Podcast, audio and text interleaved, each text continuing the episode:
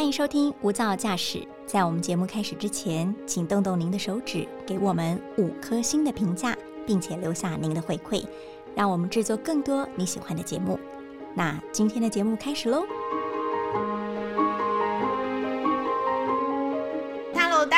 今天来到了这个无噪驾驶的时间哦。那其实呢，今天是移师到了南台湾高雄。那我是裴婷，在我现场的呢有三位，包含了制作人博成，还有呃我的同事摄影记者王昭忠，以及文字记者李嘉欣。大家好，大家好。好，因为我今天来到南台湾，我觉得我要问一下我们制作人这个博成，你知道高雄？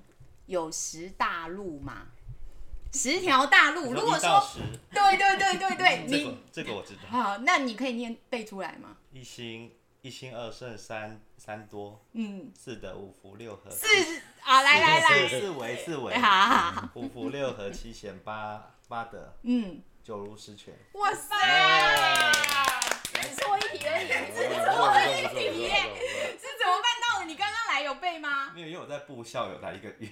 哦，当兵啦，所以有在高雄。哦，所以你在对高雄来了多久？一个月。一个月时间就可以背这十条。就是会晃啊，就是放假的时候来高雄晃。哦，那应该最熟应该是七贤路哦。吃的泡沫红茶。不是，那边很多那个哦。其实呃，在十条路当中，好像其实还有接到一些像中正桥啊、五福桥。这之类的，其实呃接过去就是呃很繁华的盐城区，其实桥梁对我们来说是还蛮重要的。那今天我们要讲的不是市区的桥，是在高雄山区的一座桥。这座桥呢，它其实是南横公路明坝客路桥。那这个桥它其实好像。多灾多难的感觉啦。那这次去非常巧，我觉得采访就是有种魔咒，就是说今天这个路线就刚好遇到了那天断桥，就刚好遇到了昭中跟嘉兴，然后从此而后，就是每次只要那里有事，就刚好他们两个上班，就刚好他们两个要去。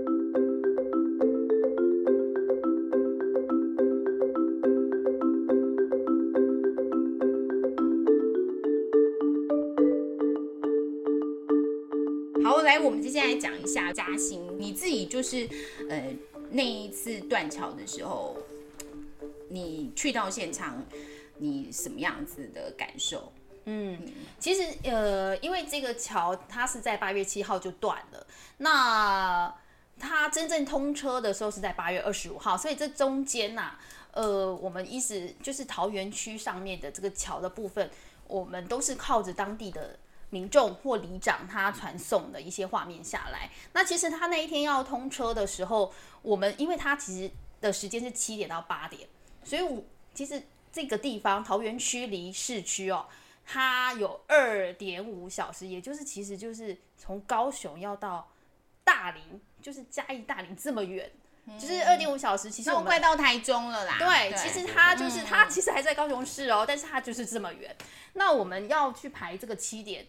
要进去的，我们就其实五点从公司出发，然后到那边其实刚刚好赶到的时候，那个桥通了。那我们进去的时候，我跟昭中还有驾驶大哥，嗯这样一路这样开，这其实就是开在河床上面，嗯，然后那个岩石就石头啦，这样子，你其实脑中一直回想这个跟八八真的超级像，因为。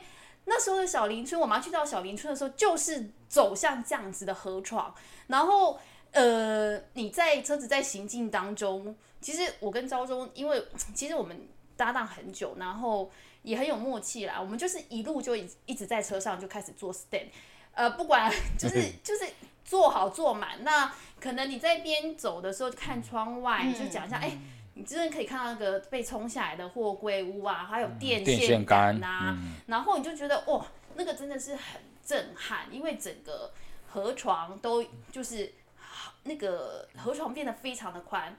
然后我们前面在做那个 stand，做了好几个 stand 之后，其实都还没有到那个断桥哦。懂然后走到了到了断桥的时候，才发现原来哇，米坝克路桥居然在这里。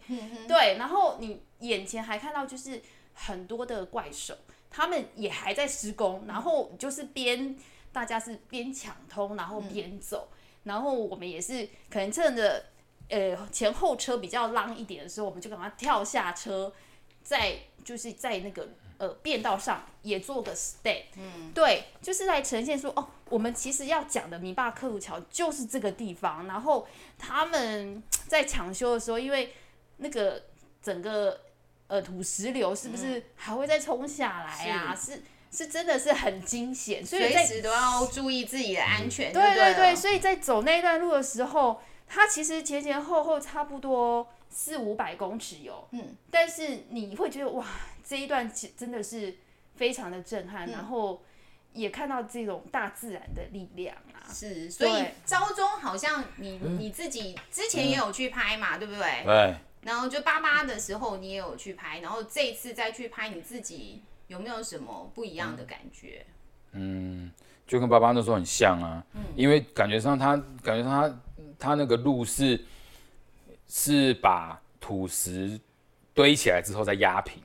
然后让车子让诶让车子过，就是暂时对暂时就是他只是把土石堆起来，然后压平，然后让车子暂时这样走而已。他也不是真正的路，对，所以那个只要有下雨啊，他们就会他们就会马上停工，然后有可能这个变道又会冲毁之后，他们又重新再再铺。所以就是。朝不保夕就对了啦。对，朝不保夕。对。早上好像哎，好像 OK 了，结果下午就哎不行了，马上就被冲坏。对，因为他可能跟你讲说，我现在他原本预估是一个小时通车，但是他有可能半小时，他就觉得这路不行了，他就说停了。对。所以有可能你排队排一半之后，他就跟你讲说今天不能过。嗯。然后就你后你就要等明天早上了，或是下午，就这样。所以。记者他们，你们也要随时赶快抓紧时间，然后赶快发新闻，然后告诉大家就是观众知道的事情。但是其实还有不知道的事情哦，就像刚刚昭中跟嘉欣讲的，就是哎早上可能就是铺平了，哎呀没有问题，哎晚上完蛋了，桥毁了，便桥还是便桥，欸就出不来了，因为大家都是要排队的。然后呢那天我就接到电话，就是招中跟嘉欣。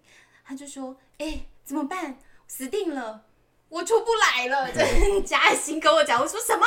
你为什么出不来？”好，来，我们来，我们这一段真的就是一个采访的这个秘密，平常是没有在曝光的哦，只有在我们这个无照驾驶 podcast 一百个现场里面才听得到的。来，我们就来让嘉欣讲一讲那天是什么样的一个情况。其实我要先讲一下，说我们早上七点进去。因为我们要做新闻，而且已经那那时候就是预定十二点，一定要最晚一点，一定要去排队要出来。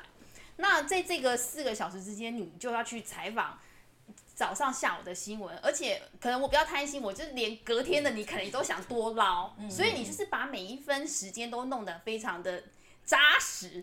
那我们其实真的是一路拍到十二点半，然后我们想说，哎，十二点半还有半小时。去排队应该还绰绰有余，然后我们就十点半就在那边排排，就前面你可以看到很多那种货车上面是载着芒果的一些大哥们，他们也在排队，然后我们就在那边想说，哎，看到那个对象的车已经来了啊，来，因为我们是他们都要分分批嘛，他们先过来，然后我们再过去，然后想说他们过来之后，怎么看到最后一台车经过之后，他就一直在笑。然后想说，以为是，然后 对，他就在笑。然后我们想说，哎，奇怪，那个前面的那个闸门，就是因为有一个闸道，那个工程人员会把那个闸门就就关起来。我想说，哎，不是刚我们过了吗？怎么都没有？结果嘞，前面就一台一台就传，就是可能大哥他们就会讲说，哎，过不了了。我说真的假的？然后我们当下其实我跟昭中还想说，哎，我们赶快先去前面排，因为。呃，也可以拍一点他们过去什么的画面，然后听到过不了的时候，有真的有一阵有一阵空白，但是当下还是想说，我不管，我要先拍，然后我就拿着手机去录那个工程人员说，哎，请问现在状况怎么样啊？他说没有，今天不会开啦。我说真的还假的？他说你等明天。那我说怎么可能？我现在要回去。他说不行了，我们现在就是已经撤了，就不会再进去了。那我就看着昭忠，然后昭忠他其实要往，因为旁边有个吊桥，他他要往那个方向走，因为他看到那个吊桥那边 你想干嘛？你到底我想要寻找另外一条出去。你要游泳还是涉水，这样吗？我想要从吊桥对岸看有没有路可以再出去。对，就是还在异想天开当 中。对对其实那一天的状况是，呃，我们的同事就呃张忠跟嘉欣他们是在预定的时间之内是去排队的哦、我们不是并不是对预时哦，就是在在工程段他们合乎的时间里面排队。那为什么会突然之间说，哎，不准通行？嗯，这这是对，因因为因为那个工程人员说山上开始下雨，嗯，对。对，山上下雨就有危险，对。他就不会让他他基本上他连工程人员他都基本上不会不会可能不会再施工，所以他当然不可以让车子过。嗯，对。对，所以你们在现场看到的是真的有开始下雨，或者是没没有没有没有，他说山上对。山上，因为他们判断方式就是他们说那个除了山上下雨之外，因为他们他们山上有监测人员呐，所以他们一定会回报。第二个是他们会看那个玉碎溪的那个溪水已经变浊了，他们觉得变浊已经土石流可能已经是前前兆，所以他们觉得我的工程人员一定要先撤。嗯，对，所以他们就是依照这，因为我们那时候其实都还出太阳的，所以我们那时候觉得怎么可能，还是应该是可以可以过去吧。但是我就会连两次打给段长，他就说他没有办法呢。他说这个已经撤了，我工程人员就不会再让他进去，因为真的已经可能有危险了。啦。所以其实我们的每一段，人家就是造桥铺路，让我们保全我们的平安之路哦。所以其实这些人员，他们就是在维修当中的人员，他们是非常非常的辛苦的。嗯那我们也知道，好像说他们有很多不为人知的一面，甚至是。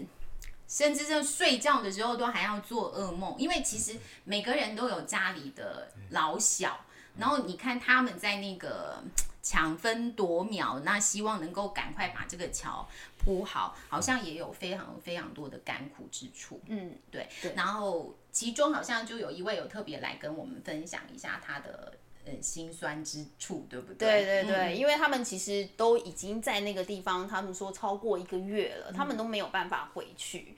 然后他们也是说，他们觉得，如果你今天这个工程是有做出成绩，每天都有进度累积下来，他觉得很 OK。但是他们每天去面对的都是重来，就是归零。今天可能修五百，然后又被冲回剩一百，他们就一直要这样子重来。所以他就说，他们其实心里非常的很酸啊，因为看不到一个尽头。嗯，对对对所以我们就来听听看这一些他们在现场不断在修复便桥这些嗯辛苦的工作人员他们怎么说。我们每天都六点开始上工，一天都做十二个小时以上。啊，每每天每天这样做的状况，遇到的问题很多。有时候土石流下来，有时候下雨没土石流，有时候没下雨是有土石流，状况都不一定。我们里面的师傅，全部的人，从八月七号开始到现在，将近一个月的时间，都都住在山区，都没有回家，连他回家的机会也没有。连走都连连要离开这边的时间也没有。运气好的话，做一做没有流掉，明天还继续做。运气不好，万一如果下雨，土石流又下来，明天可能一切要回到了原点，又要重新开始。每天看到这样的状况，大家看的都心都酸了。如果说每天做有进度的话，都还好。问题是今天做好，明天又又要重来，又要重新再做，每天重复的这样的工作。已经快一个月的时间都在这边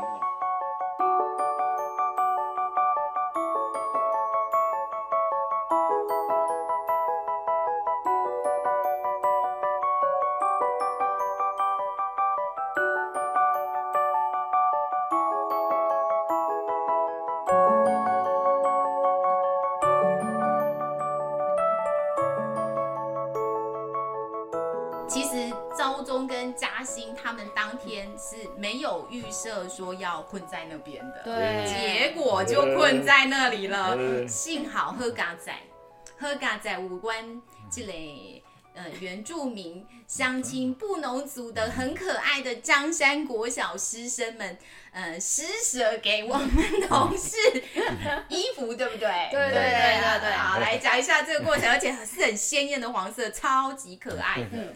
其实我要先讲一下，就是我们决定说要在当地住下来的时候，我们当然都先开始去找那个杂货店啊，因为看有有没有什么呃免洗的内裤可以买到。但是我们到那个杂货店，那个老板说：“哎，拍谁？我今天也跟你们一起上来的呢。你看一下那个现场的那个东西，就是一样都是被抢光的，我们都没有办法补货，所以根本就没有办法。然后我就想说。”天呐，怎么办？我戴隐形眼镜，我我这我到底要该怎么拔？包很重，偶包很重，拔还是不拔这样子？然后我们想说，哎，因为我们早刚好那天的采访的呃地方就是有张山国小，嗯，然后我们想说啊，那我去跟老师借一下上衣跟裤子好了，看能不能说，因为老师他们都有寝室，所以我想说这种或许有这样子，然后就去到学校。那个校长刚也很人很好，我就说校长不好意思，你们这边有没有像衣服啊？那校长就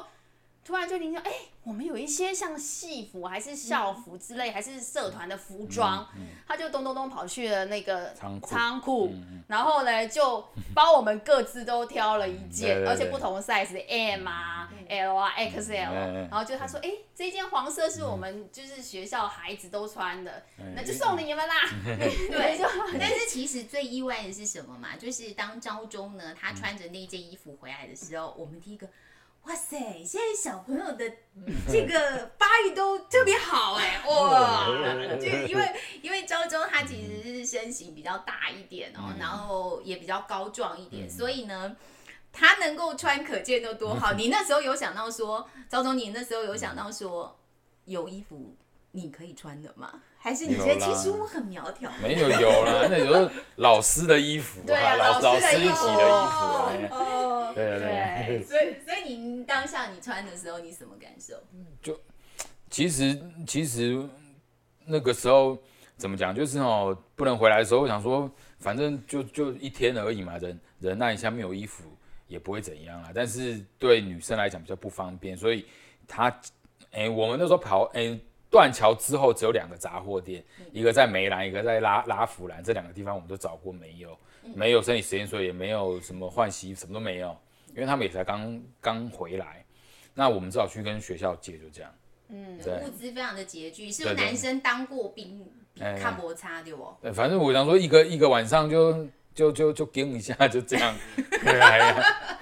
男生相较之下就轻松许多，但我们也知道说，你刚刚讲到了拉夫兰跟复兴，还有一个另外一是梅梅对梅兰里嘛，哈，就哎拉夫兰就是梅兰嘛，对不对？还有一个梅山里，梅山里，对对对。其实这三个里好像他们也有很特色的这个农产作物，对不对？嗯。那个时候你说有芒果，对，嗯，对，正要正要出来，因为刚好八月是他们的采收季，嗯，所以他们的芒果刚好就是这一阵子需要赶快送下山，然后没有想到就是路断了，所以这些呃原住民，因为他们一年就是这么一次。所以他就说他们就是靠这一次赚钱，然后现在路断了。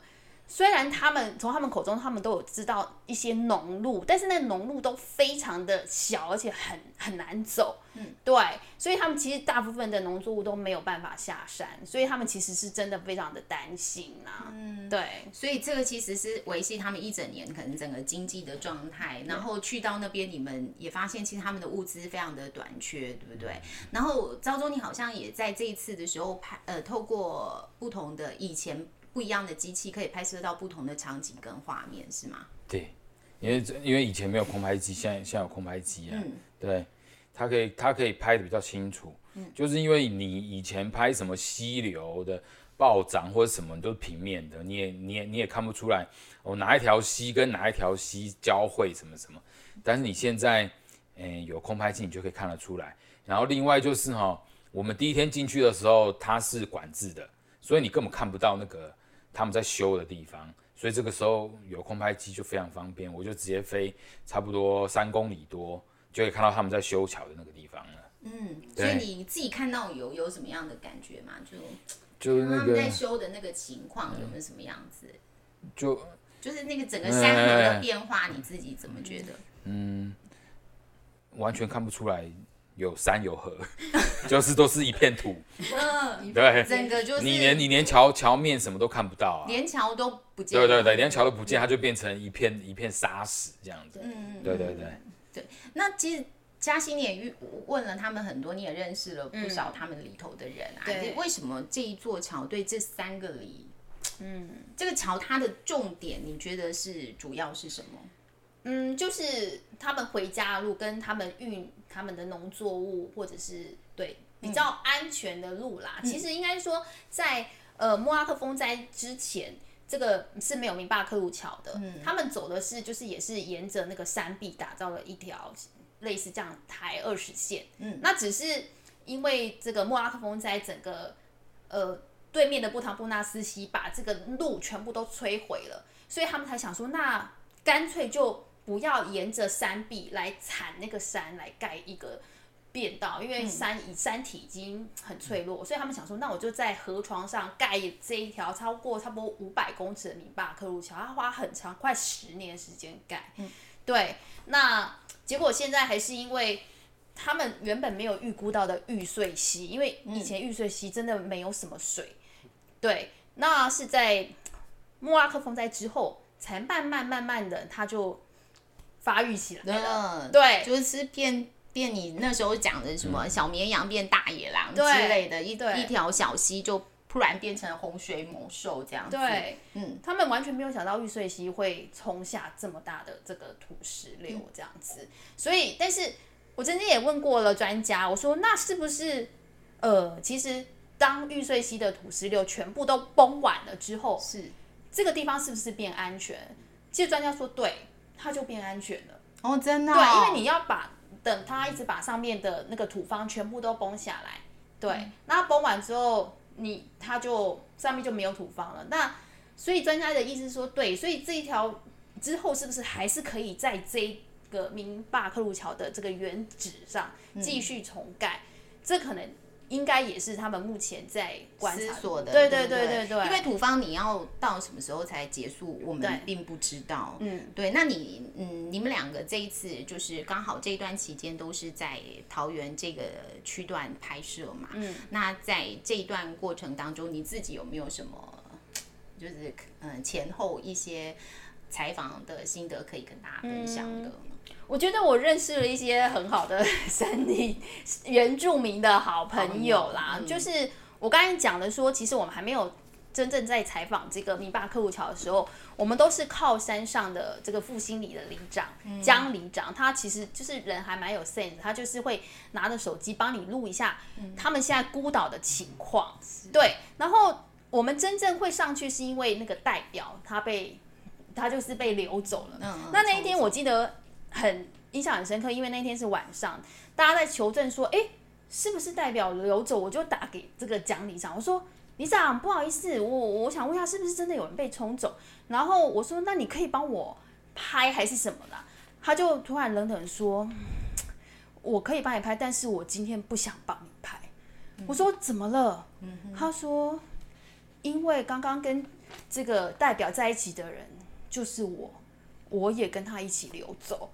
我只，他就说他只是奋力爬回来这样子，千钧一发对，然后我就感受就有点呃震撼到，我想说天啊，那他居然还可以来回我回我这个电话，那也是因为你刚好跟他有很多的接触，对，然后他在讲的过程，他也在，因为他就是面临生死那一面，然后就是之后就是我打给他，然后所以我很谨记说他其实因为我。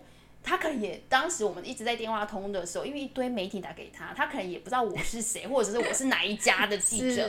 他只我只记得他跟我讲了一句话说：“李小姐，你上来一定你一定要上来看我们哦。” 对，然后呢，你知道桥通的那一天，他刚好就在桥的那一边，我真的就嘣嘣嘣嘣说：“李长。”我真的来看你了，真感。对我真的我没有我没有对，没有我没有，因为有锁锁住这个约定就对了。结果你知道下午困住的时候，我们傍晚就去找他，又说李长，你看我为了你，我们又多留一晚。但是我都不被你留遐久呢。那周中呢，你自己嘞，有没有什么就是这样子看了之后，在你的采访的过程当中，你自己有没有什么样的想法？嗯，那个出不来是第一次碰到，因为我想说，怎么会怎怎么会这么巧？因为因为这么 lucky，对，因为以前都一定可以出得来，因为怎么讲，我们我们我们毕竟时间掌控的很好了，嗯，没没想到变化这么快，嗯，就这样，然后但是我们待到下午差不多差不多做完新闻之后，差大概四点多就开始下雨了，下雨差不多到晚上都一直在下，所以代表那个他们讲。三点哎，十二点多那个时候山上的雨是真的，就是它慢慢的飘，慢慢的那个雨慢慢的下来。嗯，懂。对，就这样。所以其实大自然还有整个天气是变化莫测的，所以你也搞不清楚什么时候会有什么样的变化。对，跟新闻一样，采访工作是一模一样的，都都非常的要接很多的变化莫测的，对对的事情。